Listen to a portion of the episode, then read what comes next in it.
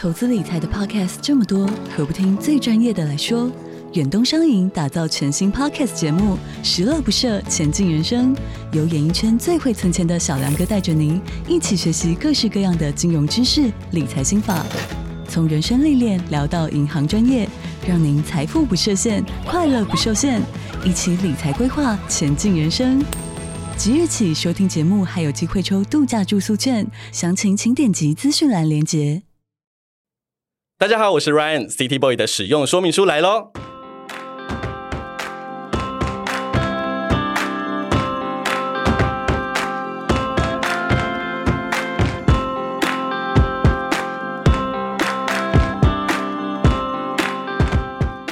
嗨，我是 Ryan，欢迎收听 City Boy 的使用说明书。这是一个从 City Boy 角度出发的生活风格节目。每一集我都会邀请一组来宾，和我从各种的主题找到增进生活情调的方法。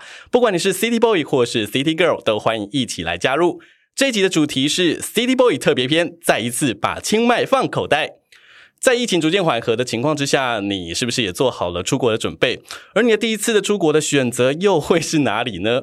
如果你还没有决定的话，来听听看旅行作家聊一聊他疫情之后的第一趟旅程吧。今天邀请来的这位来宾拥有多个创作专栏，包含像是音乐啦、影剧啦、美食，还有旅行。最近也开始募资出版他的最新旅行作品，相信大家应该都非常熟悉这一位。让我们欢迎原本的节目主持人，也是旅行作家大头。Hello，Hi Ryan，你好，Hi 各位听众朋友，大家好，我是大头。自己上自己的节目好奇怪哦，我也觉得很奇怪。我觉得一定有听众，就是听到第一句话的时候，还跳出去看一下，说：“哎，这个节目也抄的太夸张了吧？到底是谁？”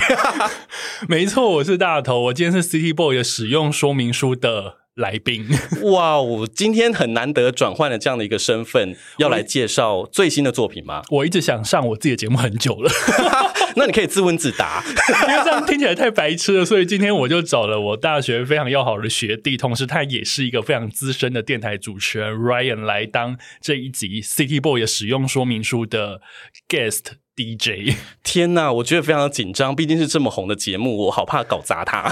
不管你今天就是主持人，我是来宾，我今天要享受大牌来宾的感觉。好，那我们今天要做好主持人的本分，马上来访问，就是今天的主题。所以最近其实相信很多有关注大头的朋友们，应该会知道有新的作品要出来了。没错，我的新书叫做《再一次把清迈放口袋》。在你听节目的当下，现在正在募资当中，会一路一直募资到二月中这样子。对，所以其实“再一次”的意思就是之前曾经出版过跟清迈有关系的书籍吗？对，呃，其实我的第一本。呃，募资的作品就是把清迈放口袋，是在二零一九年的时候发行的。Oh. 然后这一次就是这个清迈主题的第二本，就是我首度为一个城市写第二本书，而且同样都是用独立出版的方式。我觉得某种纪念的感觉还蛮浓厚的，有一种就是天哪，我现在长大了，我还是很喜欢这个地方，所以我决定再为它再写一本。不过，我想应该有很多的朋友，尤其是曾经有购买过第一本书籍的朋友，应该也会觉得有点疑惑，想说，虽然说我们时隔了将近三四年左右的时间，但是清迈一开始不是都已经介绍完了吗？那这一本书籍又想要带给大家什么样的东西呢？我觉得 Ryan 很会问问题，因为等于说就是你问到这本书的重点，就是为什么会需要再写一本清迈呢？因为其实第一本书其实有很多清迈的美好。因为清迈美好太多了，所以我第一本书收不完，嗯、所以这一次在第二本就是疫情之后重新再去清迈旅行的时候，我发现这座城市依旧非常的厉害，然后它有很多在疫情期间新开的店。嗯，在当年我因为当年我要写的时候都没有这些店嘛，所以我觉得它新开的店、新开发的一些景点，我觉得都非常吸引人，所以我在去清迈旅行的时候觉得。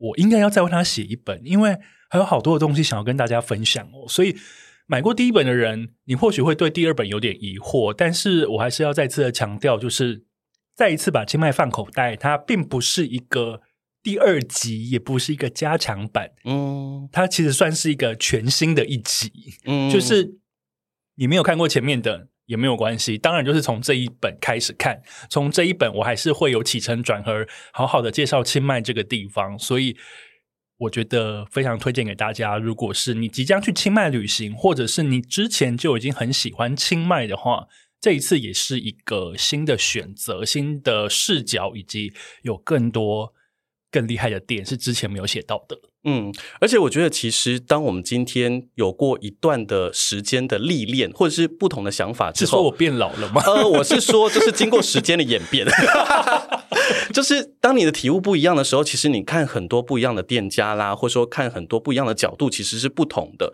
所以，虽然说我们在之前曾经到过了清迈这个地方，但是当我们经过了这么哦，这好长三年左右的疫情的期间，其实有很多过去我们喜欢的店可能已经不存在了，或者是说。新开的一些店，它可能因应了疫情的关系有所改变，所以在不同的情况、不同的心情之下去找到不一样、同样的地点的时候，其实也都会有不同的感受。诶，其实这一次呃，里面介绍的一些主题跟一些景点，其实大概百分之八十左右都是我全新采集的。因为清迈是一座非常迷人的城市，所以它不管是吃的、喝的，其实它的店家都非常的多，也很。也很赞，所以等于说，呃，百分之八十都是全新采集的景点。那你一定会疑惑说，呃，那另外百分之二十呢？对，是什么？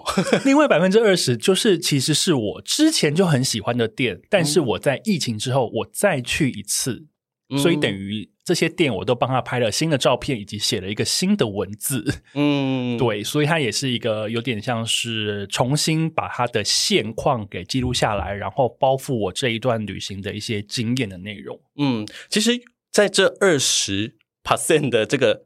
我们说店家当中哦，我发现其实有一些店家是因为，比方说疫情的关系，或者是老板有不一样的想法，然后他甚至将他的店的整个形态是有所转变的。所以，如果假设你曾经拥有过第一本书籍的时候，其实你也不用担心，因为他其实在新的书籍当中，将他现在的现况转变的样子提供给大家，让大家参考。然后你可以去看一下，是不是有。更吸引你想要前往，然后就想要去一探究竟的一个那种感受。我觉得这也是在新的这本书籍当中是希望能够带给大家的。我觉得比较特别的是，因为有一些店，我之所以这一次会再去一次的原因，是因为我觉得不管是比方说吃的啦，或者是一些像选物店等等的，或是一些很指标性的景点，因为我会觉得，如果一本清迈书里面少了这些。我觉得会有一点点可惜跟不完整，嗯，所以我才想说，我我也不会把旧的文章直接拿来复制贴上，对，我宁可自己再去拍新的，然后再写新的，因为你喜欢的店，其实你每一次去的感觉跟感想都会不一样，所以我觉得如果要再为清迈写一本书，其实应该要封存当下最新版的一个心情才对，嗯，而且其实，在当初选择去到清迈的时候。那时候其实根本也没有想说要写这本书籍吧？哎，对，没错。其实那时候是什么样的心态之下，然后有突然有这样的转变？哎，这个，嗯，我觉得你说到一个重点，就是 呃，应该是说今呃二零二二年的十月，台湾好像在十月中嘛才宣布，呃，接下来呃入境的那个规定比较放宽了。嗯、可是我是在入境规定的放宽之前。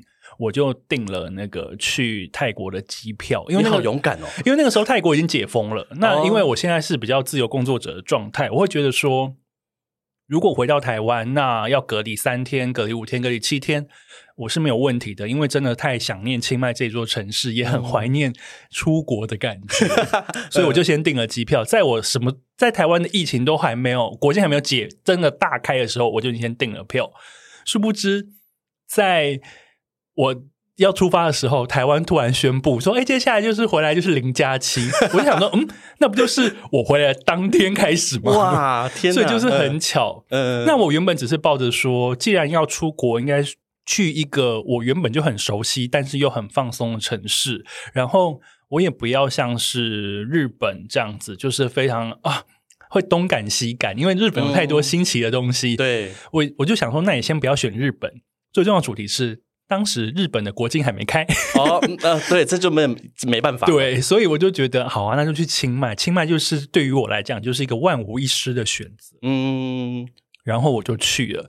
那我实际去的时候，因为魁违三年没出国，你知道飞机一落地，光是那个时候还没有直飞哦，直飞还没复航，现在已经复航了。那那个时候直飞还没有复航，所以我一到曼谷转机的时候。我一从空桥踏上机场的航厦，我就热泪盈眶。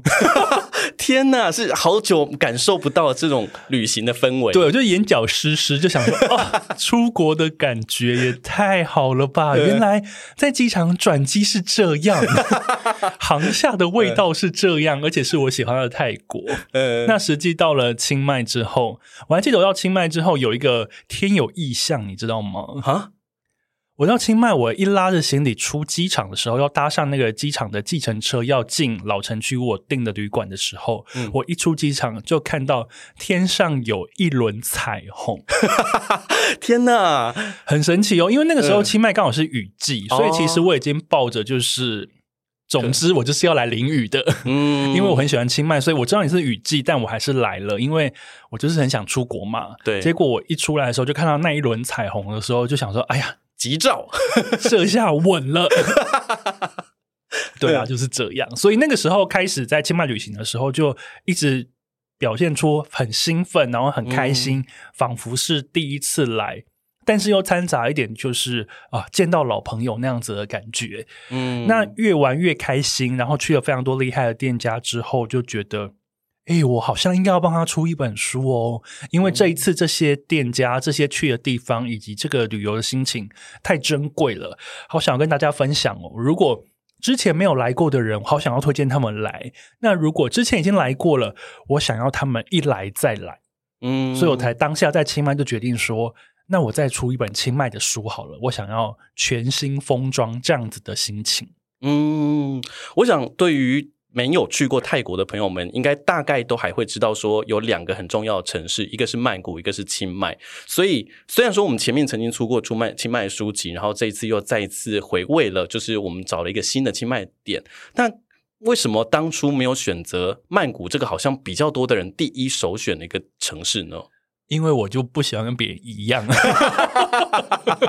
没有啦，因为会选清迈的原因，是因为我觉得清迈它很。独特，因为清迈是泰国的第二大城，然后它在泰北，那它是一座古城，有点像是呃台湾，你就会想要台南；日本，你就会想要京都。哦、所以其实我想要泰国的时候，我就会想要清迈。嗯、那清迈，我觉得它的大小非常的刚好，它有城老城跟老这老城里面跟老城外面。那因为大小很刚好的缘故，所以你不用急急忙忙的跑东跑西。因为曼谷其实还是一个非常非常大的地方，对。那以我创作的概念来讲，我如果要写一个很大很大的地方，我觉得有点难度哦，因为会变成说会很分散这样子。嗯、那我会觉得清迈很恰到好处的收纳所有我喜欢的东西在里面。那对于短天数，嗯，四天、五天甚至六天来讲，我觉得它是一个很刚好的地方，嗯，所以才想说应该要写清迈。我觉得，对于如果还是没有办法去分辨的话，简单的让大家有一个想法，就是如果你有去过日本东京跟京都，其实有一点点像那样子的一个感觉，就是一个是古城的比较慢的氛围。然后一个是就是大型的 city，对，就是非常繁荣，然后大家都走得很快，然后要赶去下一个景点，而且曼谷会一直塞车。这清迈的话，就是相对来说比较慢活一点。清迈很悠闲，很慢活，你甚至在城里散步也都是没有问题的。嗯，嗯，那我想说，如果假设说对于一般的人，可能要选择，我们说好，我今天想要到清迈去旅游好了，你觉得有没有什么样子的一个让大家先做好一个心理建设？因为你知道我为什么会这样问吗？因为我有一个朋友曾经去过曼谷，然后他抱持的满心期待跑去曼谷之后，然后发现曼谷不如他的预期。可是他的预期是什么？对，我也觉得很好奇。他可能觉得就是很繁荣，但事实上会发现好像要吃很多小吃啦，或者说有很多的那种路边摊等等之类的，所以感觉好像不是他想象的样子。所以可不可以给我们一个大概的轮廓？就是如果假设我们今天真的从来都没有去过泰国这个地方。我第一选择又要去清迈的话，你觉得有没有什么跟其他地方旅游不一样的冲击，或者是不一样的想法？要先做好心理建设呢？嗯，我觉得清迈它的繁荣度当然就是没有像台北、没有像高雄、像台中那么大的繁荣。我现在先用台湾的角度来讲这件事情。嗯，我觉得清迈呃的老城里面，我觉得感觉有点像是一个乡下小镇 哦，嗯，比方说有点像我的故乡冈山 那种感觉。这么说，嗯，它越来越可是我的冈山现在有无印良品旗舰店哦。对，我觉得它就是有点像是台湾很早年的一些小镇，在老城里面。那当然，老城外它还是蛮繁荣的，会有商场，会有百货，会有大型的一些店等等。嗯，但是我觉得那个老城里面的气氛很赞。嗯，因为它的开发度没有到那么高，所以里面你会感觉到，哎，好像有点老老旧旧的，然后民宅很多，嗯，楼房矮矮的，因为老城里面的建筑物有高度限制，但是散步在其中，有一点点回到乡下的感觉，哦，那种很淳朴的感觉很赞，但是又有很多很赞的店，小吃店啦、咖啡店蕴藏在其中。嗯，那当然，除了老城之外。外面当然还是热闹很多嘛，因为老城外就是大家就会各自的发展这样子。但基本上，我觉得它有一点点泰国传统的那种旧旧老老的感觉，我是觉得嗯很赞。因为应该是说，你不能保持着我就是要到一个高度开发的观光地方哦，或是我就是要去一个大城市。嗯，它绝对不是一个大城市。虽然说它在定义上是泰国第二大城，但是。你实际去，你不能说哦，大城哦，那我就用高雄之于台北来看，不是这样子 哦。所以其实我们应该要有一个想想法，就是说，如果假设我们今天是从就是一个很悠闲的一个小镇，然后它可能就是结合一些新的，但是事实上还是有很多，比方说传统的啦，或者说可能比较旧式的建筑物的这样的想法去欣赏它，也许我们能够在这个清迈这个地方能够玩得更开心一点。嗯，我觉得。Ryan 讲的很对，就是你要保持先好有一个保持的想法，而不要有错误的期待，以免觉得哦，好像跟自己想的不一样，但是其实是有有可能是你一开始就想错了。嗯、呃，对。所以，其实，在书籍当中有发现，其实有很多我觉得很有特色的一些咖啡厅，尤其是照片上面看起来，我觉得真的很特别。就是尤其像是台湾现在近几年也开始有这种所谓的老宅，然后去改的咖啡厅啦，或者说店家啦。其实清迈有很多像这样子的，我们说选物店也好，或是咖啡厅也好，都是以像这样的风格出现了，对不对？对，没错，就是因为呃，清迈是一个老城，所以呢，再加上。台北是阿拉比卡咖啡豆的产地哦，所以清迈对于我来说，它有一句 slogan 就可以拿出来引用，叫做“整个城市都是我的咖啡馆”，是真的咖啡厅这么多啊！它就是一个超过百家咖啡厅的咖、哦、的一个城市。然后你想说，百家咖啡厅有很多吗？嗯、呃，百家咖啡店有很厉害吗？有的，因为它的店都非常的漂亮，嗯嗯、呃，有点日系感，或是有点韩风，或是其实就是泰国本土的设计风等等的，我都觉得在那边就是融合成清迈专属的样子。然后它的，因为它是咖啡豆产地嘛，所以它的咖啡也非常的好喝，也很便宜。它一杯咖啡在漂亮的店里面，光鲜亮丽，设计感很好，嗯、文青假白。这一杯应该至少要两三百块吧。大概台币五十八，也太便宜了吧！而且还是西西里咖啡，天哪，好高级哦！对，就类似像这样子，台币大概五十六十七十，然后你就可以坐在里面不限时的去喝咖啡。那当然，因为店很漂亮，他也欢迎人家拍照。嗯，我觉得在咖啡店里面拍照是泰国的一个文化，哦、所以一般来说，店家并不会去制止你，而且还蛮欢迎你拍照打卡上传这样子的。嗯，那因为清迈的咖啡店很多，所以你离开真的很热闹的。闹区之外，咖啡店的人不算多，就是随时推开门，你都会有位子，嗯、都会很悠闲，然后都会觉得哦，好舒服的一个下午。天哪，我觉得清迈就是最吸引我的是这个部分。嗯，而且刚刚有说到说，其实呃有很多地方你是可以用走路散步，然后就可以到的地方，所以你知道就感觉好像就是我走一走，然后看到一间好像不错的咖啡店，或者是大头介绍到的咖啡店，然后推门一进去，哇！不止漂亮，咖啡好喝又便宜，还可以放松的尽情拍照，感觉真的很棒诶。而且有时候是走一走，想说天哪，怎么办？这里有五间，我要选哪一间？怎么办？怎么办？都又不能都喝。对，我在清迈很疯哦，因为它有太多厉害的店了，所以我会进行那个所谓的 coffee hopping，就是去咖啡店巡礼这样子。那我可能第一天。跑三间店就喝三杯，哇！然后第二天又跑三间店又喝三杯，然后到第三天的时候，我就觉得我走路好像在漂浮，就好像有点心悸感，就觉得啊，天哪，我喝太多了，是一个心悸宝贝，咖啡因喝太多，对，我就觉得我好像已经喝太多，然后我后来就。呃，想跑店，但是我就制止我自己，就是接下来去一些店，我可能就是会点那什么水果气泡饮料这样，那它还是很漂亮，但是我就会点一些无咖啡因的，因为我觉得再这样喝下去不行。嗯，但是它就算不是咖啡的饮料，其实一般来说表现度也都还蛮不错的吧？都很漂亮。它那个漂亮是说，它就是弄出一杯漂亮的饮料，让你可以拍，嗯，然后当然也是好喝的，嗯，对。但说到可以拍这件事情，在书籍里面有提到一个我觉得蛮有趣的现象，就是因为毕竟大家知道泰国现在有很多社群发展的非常的，我们说呃旺盛的感觉嘛，所以其实也有很多他们自己当地的网红啦，或是名人啦，然后会到咖啡厅。我们说这如果说拍照是一个传统或是一个习惯的话，应该也会有所谓的排店名排队名店那种状况发生吧？我觉得排队名店这件事情好像。没有到那么多，因为有点像是我刚刚所说的，就是因为清迈它的店很多，嗯，所以有的时候的确是会在闹区里面发现有一些名店会有很多人都想要进去哦。那这些店确实也很棒，但是我觉得如果是你们现在在听的人像我一样都是怕人多的状态的话，嗯，我觉得我们可以往外围一点的店去找。那反正它选项真的非常的多哦，所以我觉得好像不用担心这个问题，因为。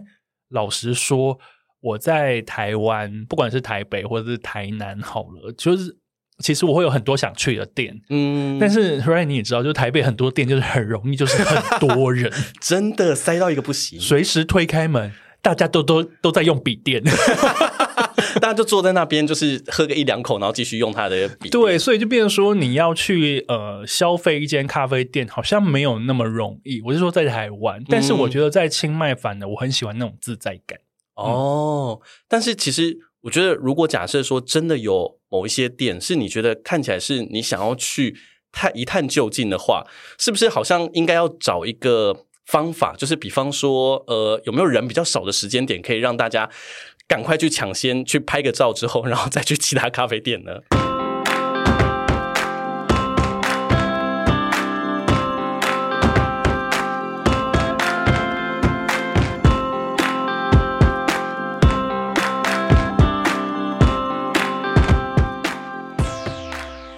我要讲我的小撇步，对，我要听的就是这个，就是一开门就去哦。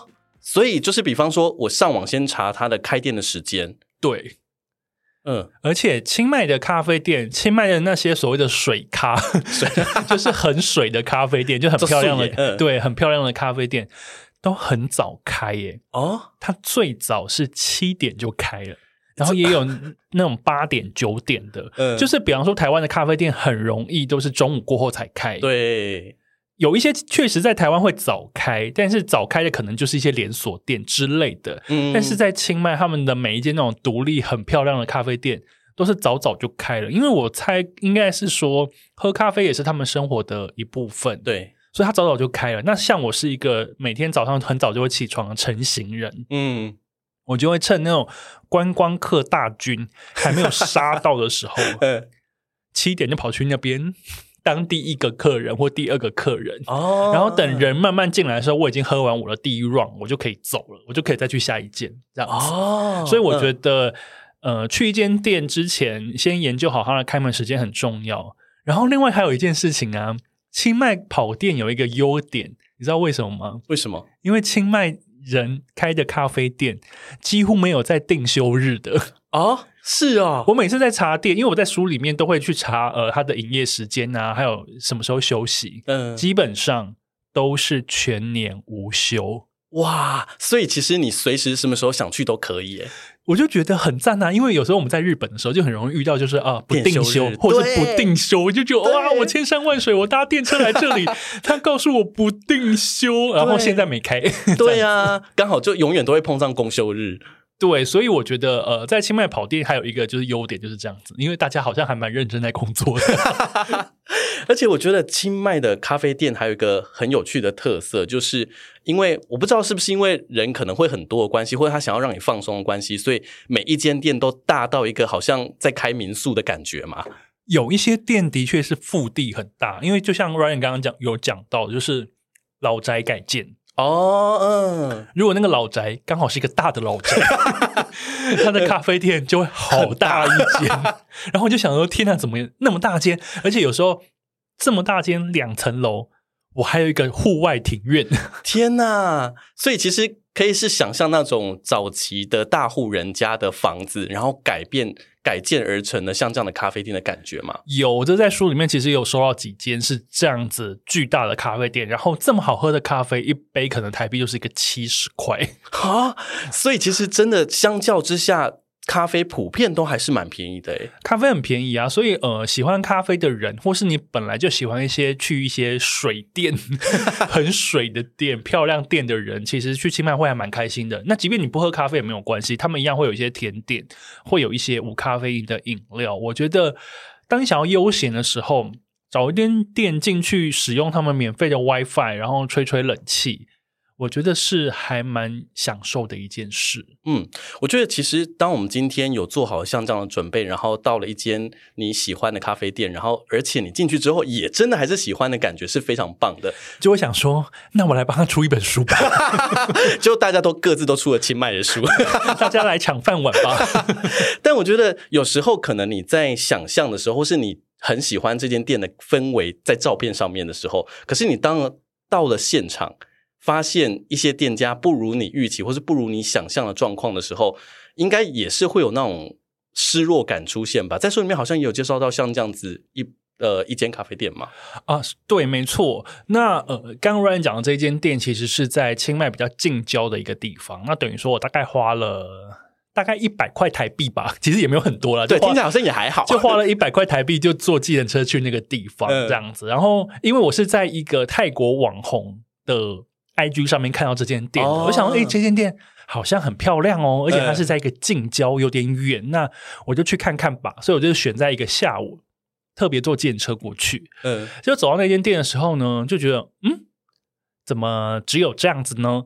啊，跟想象不一样，就跟想象中有点不一样，就稍微再简陋一点点，再随性一点点这样子。嗯可是我就想说，诶，我已经花了一百块坐计程车来了，嗯、那我还是坐下来喝杯饮料吧。那那个时候我就没有点饮，没有点咖啡，我好像点了一杯莓果苏打之类的。嗯，那正当我想说，那就喝一喝，就就这样子吧，我拍拍照片，我就可以走了，这样子。对。结果呢，我发现一件事情，它有一个超级加分的重点，瞬间我就把那间店加到一百分。是什么东西？什么东西？它有猫咪！天哪，是猫！对，而且是呃，我就进入它的室内空间之后，因为它除了咖啡店以外，它还有在卖一些古道具之类的一些。古物、二手用生活用品那样子，嗯、就是那种很假扮、很假白的古道具。那我这边逛的时候想说，嗯，好像跟想象中想的有点不太一样哦。嗯，结果正当我这样想，然后这边随意拍照取景的时候，我的镜头里就出现了一只橘猫。哇，天哪！然后它就躺在我脚边、嗯、啊，也太幸运了吧！然后我就想说，OK OK，你要什么我都给你。对，因为橘猫就是我的天菜，而且感觉上清迈好像。蛮多猫咪出现在各个城市的角落的。嗯，没错。那刚刚那间咖啡店还有一个有趣的事情，就是呃，我进到它室内空间之后，咖啡那个饮料就上了嘛，然后对呃，店里面就播放了很很舒服的音乐，然后冷气的温度也很刚好。嗯、呃，我觉得那边想说啊，天哪，好开心哦。结果呢，主人就进来收别桌的那个喝完的饮料的时候呢，橘猫就跟着他进来了。然后呢，主人收完出去的时候，把门关上的时候呢，橘猫就跟我一起待在室内。天哪，好幸福哦！然后我就觉得说，天哪，也太好了吧！嗯，我记得那杯饮料也大概就是一个七十块吧。嗯。七十块泰铢大概就是台币才五十几块，嗯，其实蛮便宜的。但是就在一个老宅里面，嗯、然后就有一只猫陪着我在那边喝饮料，加分好多。我就觉得，哎，一切都值得了。然后，呃，我之前我去清迈，我可能没有那么注意猫咪这件事情，因为之前的我还不是猫奴。嗯。但现在我已经试了。对，我家里也有一只橘猫，所以呢，嗯、我这这一次在清迈，我发现了我的猫咪雷达全开，哇，就是到处看到有猫出现，马上就会抓捕捉到。以及就是我会一直遇到猫啊，所以我在清迈有遇到非常多的猫，所以我会在我的书里面收录一个单元，叫做《清迈猫咪百景 》。天哪，看到那个感觉就都幸福满分。而且清迈的猫百分之九十的猫都很亲人，就是它会跑过来让你、嗯、让你摸，然后蹭你这样子。哦，台湾的猫就是稍微比较警戒性比较强一点点，但是清迈的猫人非常好。而且我觉得其实有的人说就是。当你今天看这个城市到底是嗯亲不亲切的一个城市，其实从它的我们说流浪猫或者是有人放养的猫咪，其实可以看得出来。因为当在街上看到猫咪是非常亲陌生人状态底下，表示说在这个城市里面对人这件事情，其实也是都是和善，而且是非常亲切的。有可能哦，我觉得在清迈遇到的一些人、一些店员，甚至遇到的猫等等，我觉得他们亲切感都让我觉得非常赞。所以无形当中，在旅行的过程当中，你就会觉得这个城市我一直帮他加分加上去，嗯，也让心里对这个城市的喜爱变得更加踏实。我觉得那种感觉是很赞的。那刚刚提到就是人的部分，其实相较于很多的地方，也许它给人的感受是相对的亲切。温和朴实。那你在旅行的过程当中，有没有碰到某些当地人给你的一些感觉，或者是一些互动，是你觉得很有趣的呢？啊，呃，有一间旅馆，就是我我这次在书里面有收一间旅馆，然后我去 check in 的时候呢，那当然那个店员就用英文在那边跟我办理 check in，然后他就问我是哪里来的，我就说我是来自台湾台北这样子，呃、他就说他也有来过台湾，哇，这么刚好，而且重点是他讲了一句话，我觉得非常魔幻哦，他说哦。如果我不是住清迈的话，我最想居住的城市就是台北。天哪，我鸡皮疙瘩都起来了！我当下听到的时候想说，哦，真的假的？可是我也很想住清迈啊，不然来，不然来交换，互相到对方的城市生活。对，然后呃，然后我觉得那样子的感觉很赞，而且我觉得这句话一定是真心的。他们，因为他没有必要演这个嘛。对对，所以我就当下跟他互动的过程很赞。然后他就说。他就说：“哎，呃，那你来，你已经来清迈几天啦？那你呃，都去了哪些地方？”然后我就说：“呃，我有去做按摩，然后也有去咖啡店，嗯、我很喜欢咖啡店。”嗯。然后他就说：“哎，那我告诉你哦，这附近哪里哪里有一间咖啡店，我觉得你一定会喜欢。”嗯。然后我就非常识途老马说：“哦，那间店我知道，我已经去过了，还聊起来了。”对，我就说那间店我已经去过了。他就说：“啊，真的哦？怎么你你怎么会去过？”我就说：“因为我已经来清迈很多次。你说那间店确实很赞。”那等于说，呃，在互动的过程当中，他也会推荐给我一些他自己觉得很赞的店。那我觉得这种，嗯，嗯，我觉得这种人与人的交流，我是非常喜欢的。而且我觉得他也是算旅行的醍醐味，嗯，这样子。我觉得其实到一个城市旅行，不一定都是要去看一些观光的景点。我觉得有时候从当地人的他们给你的感觉，或是互动，其实可以感受到很多更多。当地很值得开发，或是很值得去体会的一些事情。所以，其实，在旅行的过程当中，如果大家知道大头的习惯的话，一定会知道说他有一个很特别的习惯。天啊，是什么？我知道，我知道你要说什么吗？就是在当地的时候，怎么样让你可以更加融入到当地的氛围，可以去做一个充满仪式感的一个行为。这个行为是。哦，仪式感吗？这件事情真的要讲，就是剪头发。为什么？怎么会想要到那个当地去剪头发呢？你有在国外剪过头发吗？嗯，我觉得有点担心，就是怕会剪不好。可是对于我来说，剪不好没有关系啊，反正你头发应该会再长出来吧？欸、是这么说没有错啦。但是我就是真的很爱在国外剪头发哦，especially 清迈。为什么呢？呃，我。在清迈剪头发这个习惯是我第一次一个人自己去清迈的时候，就是在我住的旅馆附近，我发现了有一间长得还蛮漂亮的、很欧夏类，就是很帅的那种理发店哦。然后我就在门口这样东张西望。当下我的头发其实是真的有点长了，嗯，可是因为我我也从来没有在国外剪过头发，所以我其实也有点紧张。一是我怎么跟他沟通啊？二是剪头发要。要多少钱？呃，就不知道当地的行情跟状况。对，但我就觉得说，反正都来啦，然后比手画脚也可以吧，然后就是头发剪坏也没关系啊，反正头发，因为我头发在长很快，我在台湾平均大概三个礼拜就会剪一次头发哦，所以我就觉得剪坏就剪坏，不然是能剪多坏 就豁出去了。对，我就豁出去，然后后来我就是去预约，然后隔天就去剪。然后剪的过程当中，哎，确实是跟台湾的流程不太一样。哦，但是剪完我就觉得说，哦，我现在有一颗泰头，在一座泰国城市，我剪了一颗泰国风格的头，我觉得很 local，很赞，这样子。所以那一次剪完之后，其实我非常开心，就觉得，哎，我好像做了一件嗯从来没有做过的事情。但是做了之后，我发现我非常喜欢。嗯，所以后来每一次去清迈。我都会跑去那间店剪头发，所以这一次我疫情之后再去清迈，我还是有跑去剪头发。而且我觉得它是一个很特别的纪念品，就是因为你今天剪了像这样的发型，你让你自己觉得好像感觉融入到了泰国的氛围之后，回来台湾你还是一样有一个保有像这样的纪念品是在身上的。对，然后我觉得它很有趣的原因是因为，嗯，你在海外可以换了一个海外的新造型 的这件事情。嗯，虽然说也许看不出很大的差别，因为男生短头发就其实还蛮像哦，对啦，嗯，对。但是我觉得那个心里的仪式感，就是呃，做过了真好，以及确认我来到清迈的踏实感，这个感觉我很喜欢，然后也觉得他很赞，所以。我非常不厌其烦的在我书里面 一直告诉他说：“哎，要不要试试看去国外剪头发？” 对，我觉得如果假设说你是一个愿意尝试新的东西的人，或者是说，如同刚刚大头说到，反正你剪坏就是就一阵子而已，而且谁没有在台湾剪坏过头发呢？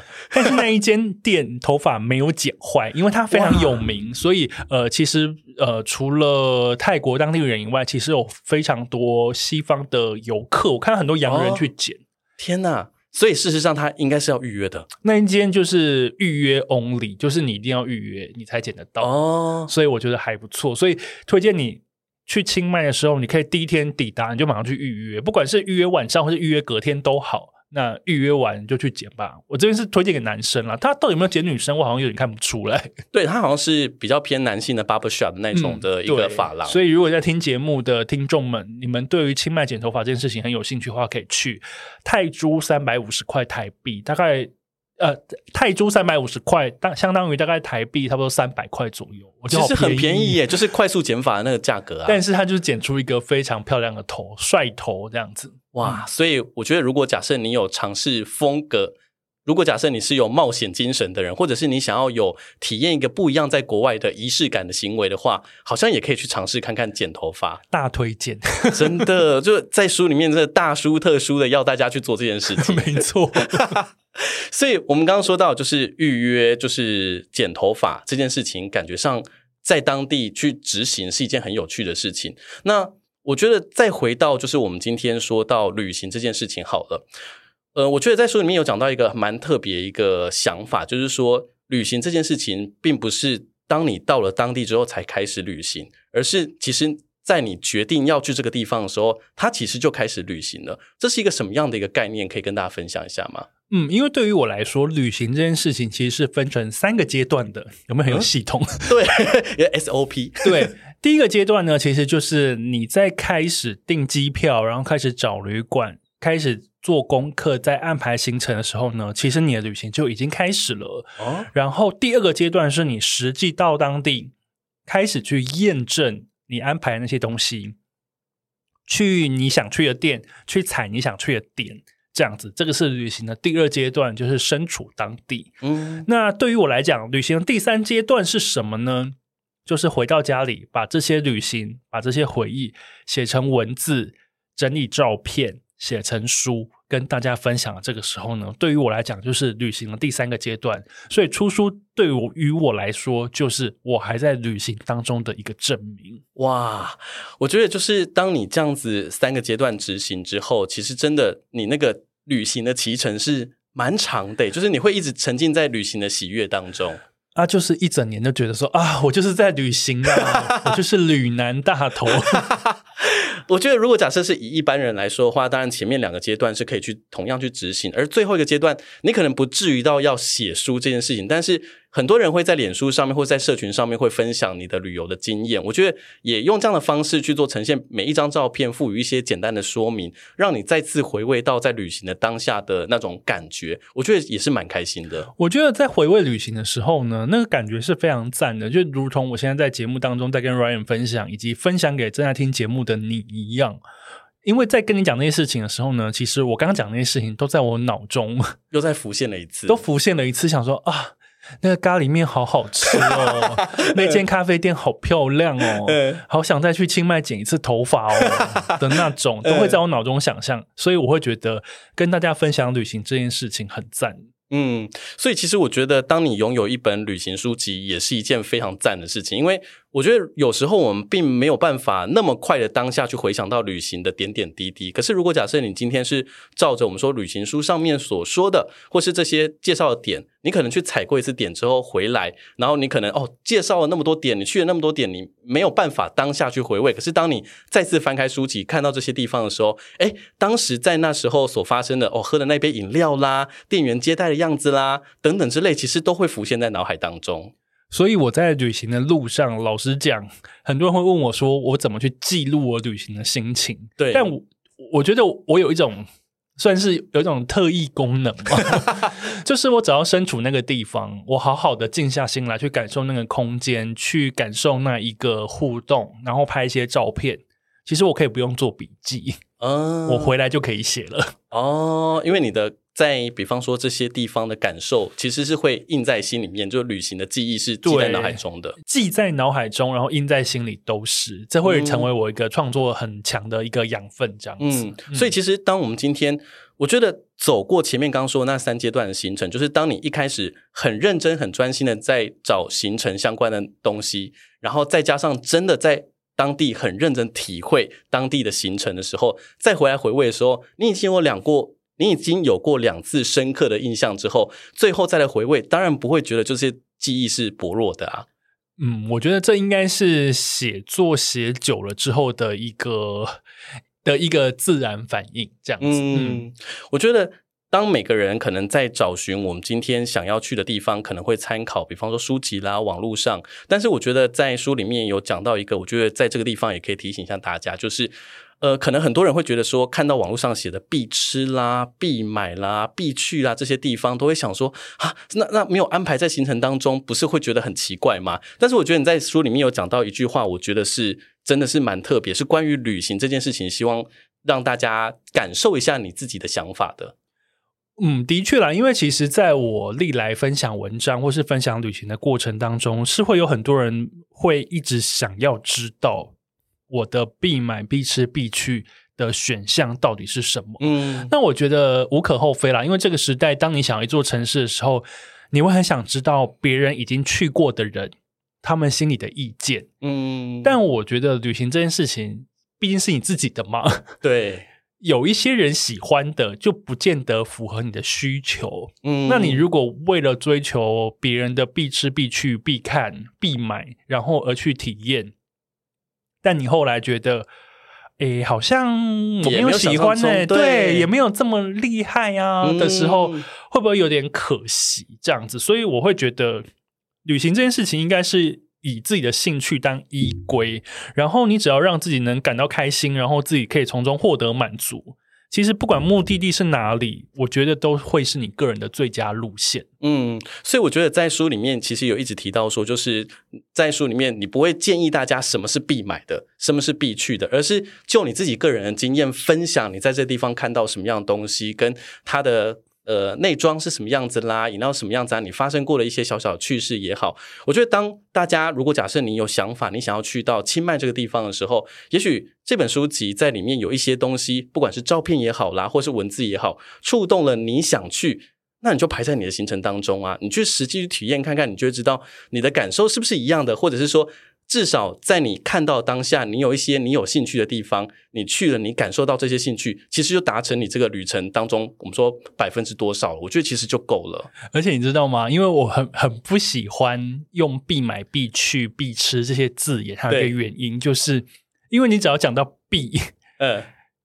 你就会有一种背书的感觉，可是你也不知道对方的兴趣到底是什么。哦、如果我很广泛的就说，好，你就是必剪头发，你就是要必吃这个路边摊，呃、必吃这个生的什么木瓜沙拉什么的，呃那万一就是别人就是真的不喜欢，呃、然后别人就吃了这个拉肚子啊 什么的，就是比方说、呃、啊，我肠胃不好，可是大头说必吃啊，那我来试试看好了。呃、但我会觉得，哎，那就好像嗯，自己的口碑就会受损。嗯，我觉得它有点像自我保护机制，但是我会觉得更重要，真的是要看你自己到底喜欢什么。嗯，你可以先透过自己喜欢什么，再来决定说你要去哪里，因为旅行是你自己的，真的是要以自己开心最重要。嗯，就是最上策这样子。嗯，而且我觉得，就是旅行作家虽然能够在书籍当中去分享很多他的经验，或是甚至拍很多照片，可是事实上有很多东西是你在当地你才会体验到的，或者是也许旅行作家欣赏的点跟你欣赏点是不一样的，所以并不是说好像只要看到。一定要去的地方，或者说看到这个东西，你就一定要去，或者一定要买，一定要体会。而是如果假设你真的对这件事情有兴趣，比方说剪头发这件事情，你其实其实心里面默默的有这样的欲望出现，但是这里时候有人稍微的推你一把，说好像可以试试看哦，然后你就去做这件事情，就达成你在心里面的一个小小的愿望。那你下次要不要去试试看呢？我下次可能去清迈可以尝试看看，我可以看一下书里面的这间 barber shop 去尝试看看，记得一定要预约哦，要预约哦。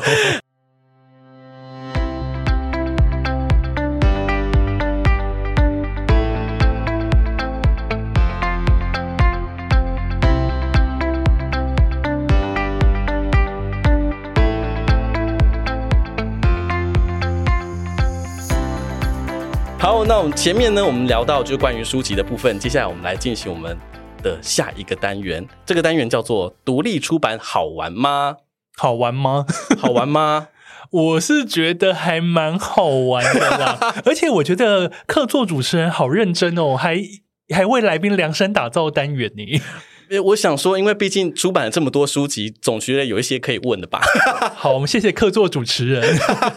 毕竟从二零一九年开始，其实每一年都有不同的书籍推出，包含像是二零一九年把清迈放口袋，二零二零年，哎，二零二零年是便当的书，对，开动了男子便当委员会。对，那二零二一年是把里斯本放口袋，那二零二二年是北欧一人旅日记，然后二零二三年今年是再一次把清迈放口袋。嗯、其实每一年都推出像这样的书籍，从第一本，二零一九年开始都是从独立出版的作业去做，可是对一般的人来说，他可能有点难去理解。毕竟出版就是书，反正我有拿到书就好了。一般的出版跟独立的出版有什么样不一样的差别吗？好，一般的出版呢，其实就是出版社，然后去找一个作者来写书，然后帮那个作者出书。那作者出书之后呢，他会循着大家很能理解的通路。比方说，你在成品可以买得到，你在博客来可以买得到，这样子，然后才会拿来到你的手中。那一般出版的书，几乎是你在全台湾的书店应该都可以看到，对，都可以买到。然后你只要走进书店里面，基本上你就可以获得它。但是独立出版不一样，独立出版呢不会有这些流程，嗯，就是由我一个人在我家，我把它写出来之后呢，我把它编辑，然后我交给一个美术设计。然后呢，设计完呢，设计就交给印刷厂，印刷厂印完书之后呢，把所有的书都给我，呃，然后我再请物流公司。一本一本的寄出去，寄到所有购买这本书、预购这本书的读者的手中。啊，对。所以其实我们说，一般的出版社，如果假设是以出版社对作者的状态底下，作者基本上就是我把书写完就好，准备好，然后就丢给出版社，嗯、他就会自己去跑那个行程。对，但等于说，独立出版对于我而言，就是大头自己的一人出版。哇，所以这些我们刚刚说到哩哩扣扣这些事情，印刷啦、编排啦等等这些这些事情，全部都是要一个人处理。应该是说我处理完之后，找到正确的 key man，然后他去帮我去处理这些事情。但是所有流程我会参与度非常的高的去做。然后接下来，呃，这一本我推出的书，其实是在成品、博客这些地方都看不到的啊。对，就是它不会进到主流的通路里面。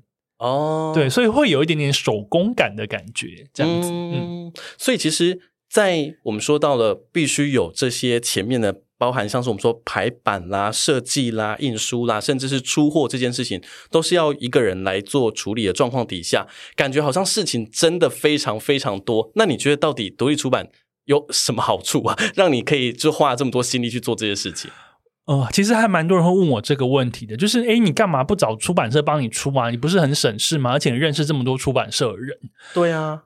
可是对于我来讲，因为这个书是我自己想要出的，这个主题是我自己拟定的，然后这个书有我自己想要把它做成的样子，所以呃，整个过程当中，我的自我意志会非常非常的强烈，嗯，所以等于说我有点不太想因为某一些不得不的原因去去修改我的概念，嗯，对。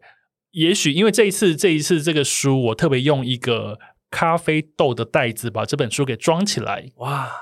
那这个咖啡豆的袋子，就是你要去买袋子，然后咖啡豆的袋子外面还要贴上一个标签贴纸，然后附上一张海报等等的，这些都是成本，这些都是预算。为什么会用咖啡豆的袋子把这本书装起来呢？因为清迈就是一个咖啡城市，嗯，然后呢，用咖啡豆的袋子把书装起来，当就是有点象征，我打开那一本那个袋子的时候，拿出那本书，那个咖啡的浓醇香跟旅行的醍醐味就包覆在里面。哇，天哪！所以我就当时想到这个 idea，呃，书的包装跟书本体其实是一脉相承、统一的概念，所以我会觉得说，我很想要把这件事情把它实现。所以当我自己是自己的主编，当我自己是自己的老板的时候，我就可以做我想做的事情。尽量让这个书符合我心中的期待，然后我就在跟大家分享的时候，我会很理直气壮，就是它就是从头到尾都是我想做的事情，而且是很能完美的呈现我想要说的事跟概念。这样，如果假设你今天是。委托出版社去出版这本书籍，或是出版社找你出版书籍的时候，其实中间有非常非常多的关卡。嗯，我觉得 Ryan 讲的有一半对，有一半不对，因为应该是说，我觉得出版社的编辑啊，他们非常的厉害，嗯，他们很专业。因为我觉得编辑的脑其实是一个非常有组织能力的。嗯，所以我觉得，呃，出版社的编辑拥有了非常专业的概念去理解一个作品。那当然，那个是如果我的书给出版社的话，我可能会跟编辑去好好的讨论每一个章节、嗯、每一个呈现的方式。在这个部分，我是非常相信专业的。嗯，但是如果我回到一个作者的身份的话，老实说，确实是像刚刚 Ryan 所说的，我有自己想要讲的事情。嗯，我有自己。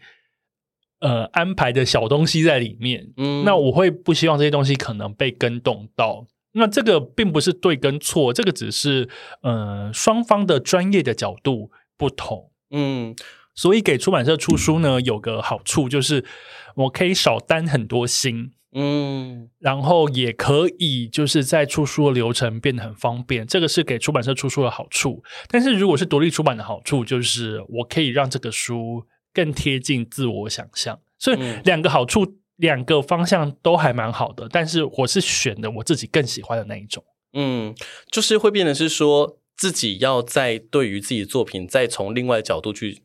思考，因为今天如果假设是委托出版社的话，会有专业编辑来帮你去确认你的内容是不是能够呃更精确的去呈现出你想要的东西。但如果假设今天是独立出版的时候，会变成是我除了是作者身份以外，我还要身兼编辑的角色，就是我还要跳脱那个身份，然后去看一下，哎，我这里写的东西是不是有哪些是有点太赘了？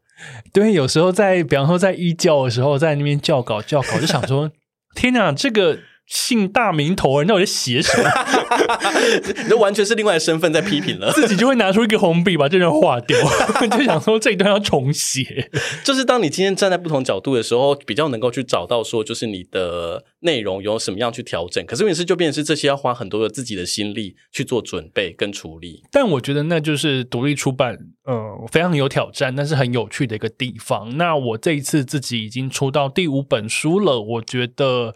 算是还蛮喜欢这件事情的啦，因为之前我在出版社就有当过编辑，也当过行销，所以对于这些流程我不陌生。然后，因为我也知道自己的作品可以做到什么样子的地步，跟可以怎么样宣传，可以更符合这个作品的想象这样子，所以我还蛮喜欢独立出版这件事情的。嗯，而且刚刚讲到说这一次的出版这本书籍用咖啡袋。把它装起来，咖啡豆的袋子，用咖啡豆的袋子把它装起来。所以事实上，如果假设你曾经买过前面的书籍的话，你会发现各式各样离奇，呃嗯奇特别的一个包装方式。离奇，就是你想象不到天马行空的一些包装啦，或者说它的附加的一些内容，这些东西。到底为什么你每一次好像就是你一直在挑战自己，想要呈现出各种不一样的特色吗？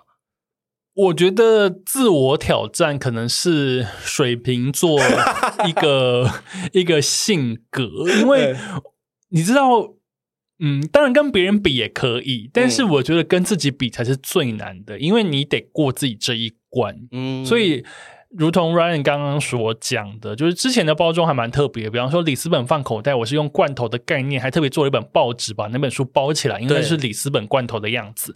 然后在北欧一人旅日记，我把它做成线圈版本，像是一本日记，然后我里面还塞了非常多用纸嘎出来的不同颜色的枫叶，呃、来象征我在呃芬兰的公园里面看到的落叶。嗯、那这一次特别用咖啡豆的袋子，也是。其实我想很久，我原本就想说，天哪，之前都搞成这样子了，这次如果很阳春的出一本，读者会不会觉得我真的是不用功啊？天哪，就是自己给自己的压力。对，所以我在那边想很久，想说，哎，那这一次，呃，放口袋系列它确实是一个文库本的一个掌上小书的感觉，但除了掌上小书以外，我到底还要再做什么呢？而且。我不是想要单纯做一个浮夸的东西，嗯，因为我得要符合这个城市的概念，对，所以我在清迈买了很多咖啡豆。我那天在冲豆子的时候，就想到，诶，咖啡豆的袋子 哦，是这样子来的，所以我还自己打电话去联络咖啡豆袋子的工厂，然后他们寄了很多 sample 给我，嗯，我还一个一个尝试把书放进去，嗯，看要。比方说是要用四分之一磅的袋子呢，还是二分之一磅的？那要有排气孔吗？什么的，我都还在做这些事，感觉好像是要卖咖啡豆，但事实上是要卖书。对，我还跟那个厂商说，哎，那你可不可以就是报一些价给我？他很喜欢说我就是一个新的一个咖啡豆的厂商，殊不知我就是一个出版人。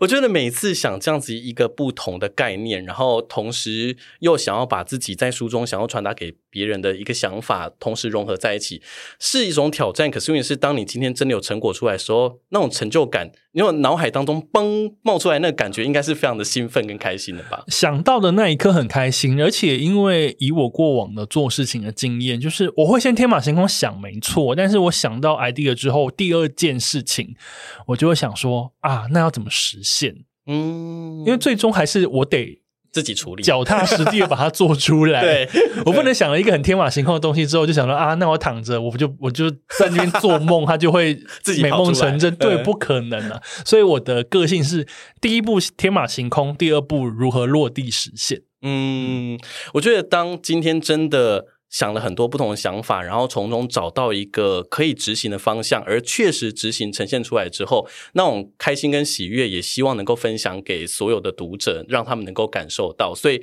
如果假设你今天真的对于它实际的样子是什么样子，好期待，想要知道它到底是怎么样装在咖啡豆，最后到底是选了四分之一磅还是 是二分之一磅？哦，是二分之一磅吗？二分之一磅才放得进去。所以，其实，在书籍给你的感受。我觉得这件事情是非常非常满，你一定可以从中去感觉到他想要传达给你一些这样的想法。那我们说到，就是在独立出版的一些好处以外，当然不可能只有好处让你去出版嘛。一定出版过程当中会碰到一些比较需要挑战性的东西，包含像是大家的地址填错啦之类这样的状况，应该是也层出不穷吧。想到这件事情，我忍不住就悲从中来。呃，确实，在寄件这件事情还蛮挑战的。嗯，因为会有很多名字写不对啦，名字写错号啦，地址不完整啊，等等。那嗯，其实寄送这件事情要花非常多的成本，因为还有人工等等的成本。对。然后我最怕的就是，好不容易我把这本书寄出去了。但是呢，最后因为无人收件被退，或者是名字错了被退，哦、地址错了被退。那退了之后呢，我要再度再联络一下那个当事人。当事人，呃，然后当事人又要再付一次我的邮资，我才能把它寄出去。嗯、那也有那种就是退了之后，我联络当事人，但是当事人就失联了哦。然后书还在我家，呃呃，这这真的有点尴尬。然后我就怎么处理？对，然后我就想说，可是你钱付了，我还是很想把书寄给你啊。可是那现在到底该怎么办呢？嗯，对，就是会有这各式各样一些离奇的状况。那我觉得这件事情很累人，就是那个是心累，嗯、因为。我会身为一个创作者，身为一个发行这本书的人，我会很希望赶快让你收到书。嗯，所以我会觉得，希望大家以后在买东西的时候呢，不要紧张，我们名字慢慢的写，没有关系，系统会等你。对，对，你好好把它写好，对你好，对我更好。对，当我们今天真的你已经期待这么久之后，你一定是希望能够如期的拿到你所期待这个东西。所以我觉得。这些能够让你如期拿到东西的资料，真的大家都要好好的一而再再而三的确定，因为有时候总是会，比方说多一个零少一个零啊，或者说就是可能少一个数字啦，或是你的名字可能同音。你知道最常发生一个状况是在那个手机或者是在电脑上面打字的时候，有时候快选字或智慧选字，它就会变不一样的，然后你就记不到了。我懂，而且还会有一种就是那种地址就是。太奇怪了！我也举 举例来讲，他就写台北市信义区两百五十八号，哈，然后想说，请问你是什么路？然后就会这样子。然后我记得还有遇过一个非常神奇的，就是他地址完全填错，所以那本书寄到了另外一个，比方说隔壁栋还哪里，然后结果那间店是一个。民宿哦，然后那个民宿的老板后来还来私讯我，就说：“哎，不好意思，因为好像有人买到你的书，但是他寄来我们这里。”天哪，对，就是会有这种奇怪的事情。然后我想说，呃，那呃，到底 就是中间会有非常多令人有点困扰的过程，所以我觉得大家如果就是把地址好好的填。真的会减少非常多的麻烦，对，而且也会快一点收到你自己的书。没错，没错，对，所以我们说就是名字啦、地址啦、联络电话啦，就是这个地方填的时候呢，麻烦帮我们填正确，这样子你才能够如期的拿到，不会大家都在炫书的时候你都拿不到哦，还要私讯问说奇怪，我我的书怎么都还没有寄到呢 之类的。没错啊，在此沉痛呼吁。好，所以最后是不是再跟大家说一下，就是在这一次的这个募资的这本书。书籍再一次把清迈放口袋，那这本书籍的相关的讯息呢？再一次把清迈放口袋是我二零二三年独立出版的书，那目前在泽泽这个平台呢募资当中。那当然，这个网址你可以在这个节目的资讯栏里面看到，或者是在我的 Facebook 大头 Pop Life，或者在我的 IG 上面也都可以看到连接。那这个募资的时间会一路到二月十三号。那如果你在过了这个时间之后，你还听得到这个节目的话，嗯，你还是很想要这本书，你可以先私信我看看。对，就是要把握所有的机会，把握所有的机会，因为 Podcast 的特性就是 没有时间性。对，就可能听到时间刚好过那个时间，可能差一天，也可以先问问看看有没有。对，总之呢，有任何的需求。时间在时间范围内，你可以去参与募资；在时间范围外，请你就私讯给我这样子。那这本书是我花了一点时间，花了很多的心力把它做出来的。所以，如果你刚好对这个城市有兴趣，或是你对于我的作品有兴趣的话呢，也欢迎你支持。那已经支持的人呢，也是非常感谢你的支持，让我心目中的事情、想象的事情，可以把它落地的实现。没错，我想在我们说疫情过后，其实有很多你想要去的地方。如果假设你今天心中的其中一个选项是清迈的话，不妨来看一下这本书籍，参与募资，或者是如果你过募资时间，可以私讯问一下大头，看还有没有办法买到这本书籍。那今天非常开心能够邀请大头来到大头的节目上面，有没有做过这么奇怪的那个节目的 ending？我真的觉得就是我思考很久，到底要怎么做 ending，还是交由大还是交由大头来把它结束好了。等一下，等一下，我先最后先访问一下主持人，今天会紧张吗？今天超紧张啊！毕竟来到这么大牌的节目里面，你毕竟是一个身经百战的主持人，不是吗？并没有，我很怕等下到时候大家在评论里面说这个人到底是谁呀、啊？大家不要这样子，我的玻璃心会碎。其实 Ryan 是我大学的学弟，那我们在大学时代都一起念广播这个科系这样子。然后之前 Ryan 也在电台当 DJ 当气质，也访问过非常多的大牌明星。所以我在想说，呃，这次的新书应该要做一个比较 special 的企划的时候呢，我就想说，应该要找 Ryan 来执行，就是。访问我这件事，真的是收到这个邀请的时候，我整个吓到全身在发抖。什么？这录音室太冷了吧？并没有，是因为毕竟是一个像这样的节目，而且是访问本来的主持人，这工作到底是这你去哪里去找？但因为我觉得，嗯、呃，如果以我自己一个人要来解释这整个流程，或是在聊这本书的时候呢，我觉得一个人聊好像有一点点孤单，就是。我可以一个人旅行，嗯，但是我不想要一个人对着麦讲话。毕竟自问自答也是有点尴尬的。自问自答在我心目中孤独指数很高，是没有办法达成的那个孤独。对，所以我觉得这世界上所有单口的 podcaster，你们都好厉害，真的很棒，拍拍手。对，所以我们才完成这个 special 的企划，就是让 Ryan 来访问我，然后好好的聊这本书的心得，然后整个台词跟整个题目都是 Ryan 提出的，因为他是主持人，并不是我写好一个 rundown 叫 Ryan 照这个访也。不是，真的很抖哎，就是还在最后一刻还在修我的访纲，不好意思让你那么麻烦啦。也希望大家喜欢今天的节目，也同时喜欢接下来要推出的这本书籍。非常谢谢 Ryan，也谢谢大家。那 City Boy 的使用说明书下一集就是会由我本人主持喽，大家不要害怕。谢谢，拜拜，下次见。拜拜。